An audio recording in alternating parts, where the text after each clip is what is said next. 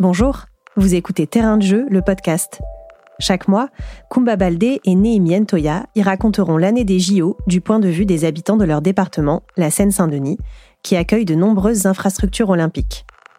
Ce projet est soutenu par Visa en partenariat avec l'association Sport dans la ville. Cet épisode a été réalisé par Florentin Baume et Amandine Robillard.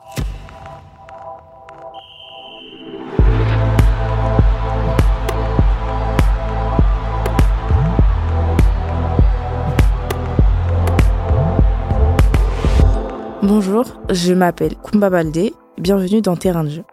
En cette année olympique, nous nous retrouverons chaque mois dans ce podcast pour vous raconter les Jeux du point de vue des habitants de la Seine-Saint-Denis.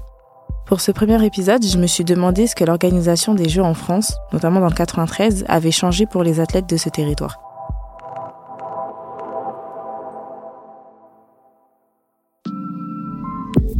Je suis donc allée à la rencontre de Fatia Ben Messaïd. Elle a 24 ans, elle partage sa vie entre la boxe et son métier d'ingénieur.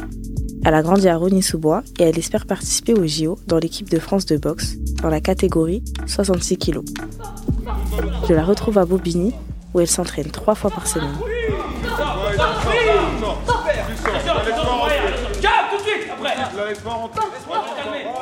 J'ai commencé la boxe euh, un peu sur le tard. J'avais euh, un oncle dans ma famille qui faisait euh, de la boxe. J'avais toujours voulu essayer, mais on m'avait fait comprendre que c'était pas trop pour les filles, c'était pas trop pour moi. Mais un jour, il a emmené mon frère, je me suis un peu incrustée, au final, j'ai accroché. Ça a été très difficile pour moi au début en tant que femme dans la boxe, parce que déjà j'étais dans un club où il n'y avait pas du tout de filles. Ça, ça me posait pas de problème. C'est plus bah, les réflexions des entraîneurs. Quand on allait dans notre club pour faire bah, des échanges, des sparring, etc., bah, les garçons qui se retrouvaient avec moi, ils prenaient ça comme une punition. Donc moi, ça, ça, ça, ça m'énervait. Et petit à petit, bah, j'ai fait ma place, j'ai montré que j'avais ma place. Et après, les garçons, de toute façon, c'est tous les mêmes. Hein.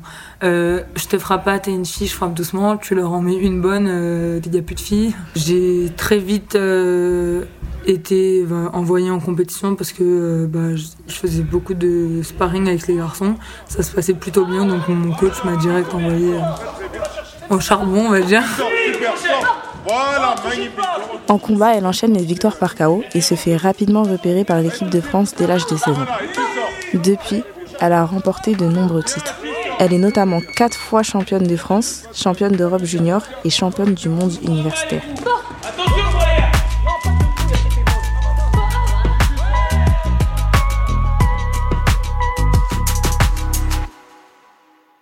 Mais malgré ce beau palmarès, et comme beaucoup d'autres boxeurs, elle ne peut pas vivre de son sport. Mais l'organisation des JO à Paris a un peu changé la donne. Le fait que les Jeux aient lieu euh, bah, à Paris, euh, en Ile-de-France, a apporté énormément. Ça a été euh, beaucoup plus de visibilité et d'accompagnement, notamment par la région, par le département. Je fais partie du dispositif Génération Jeux de la Seine-Saint-Denis depuis maintenant 4 ans. Donc c'est une aide financière à hauteur de 3000 euros qui m'a beaucoup aidé, qui a notamment permis que je finance une partie de mes études. Et surtout, ça nous permet d'avoir plus d'accès à des sponsors, euh, à de la visibilité, à des interviews, à des podcasts, d'être à Paris, d'être à la maison, d'avoir ce public. En plus, j'ai eu la chance euh, de participer à un événement pour les euh, J-365 des Jeux, où on était sur une péniche euh, et où on arrivé à un endroit où il y avait des supporters ils étaient comme des fous, alors que ça n'avait même pas commencé. Mais pour son coach, Carlos Tavares, boxer à domicile, c'est à double tranchant, parce que quand on boxe à, la maison, on est chez soi, on est bien, mais il y a beaucoup d'attentes. Et donc l'attente, c'est la pression. Et la pression, vous savez, dans le sport, des fois, on s'écroule. Donc ça elle, ça elle de gérer par rapport à son expérience qu'elle a déjà, à son vécu, et de voir comment elle va gérer ça pour pouvoir euh, atteindre le Graal, comme on dit. Mais les JO restent un objectif. Pour y parvenir, Fatia doit d'abord se qualifier. Pour ça, elle doit finir au moins demi-finaliste dans deux compétitions mondiales. Elle saura au printemps prochain si elle a sa place à l'Olympiade. J'essaye de pas me focaliser sur ça, de prendre compétition après compétition, faire mes combats. Et où on m'enverra, je serai prête pour aller chercher mon titre.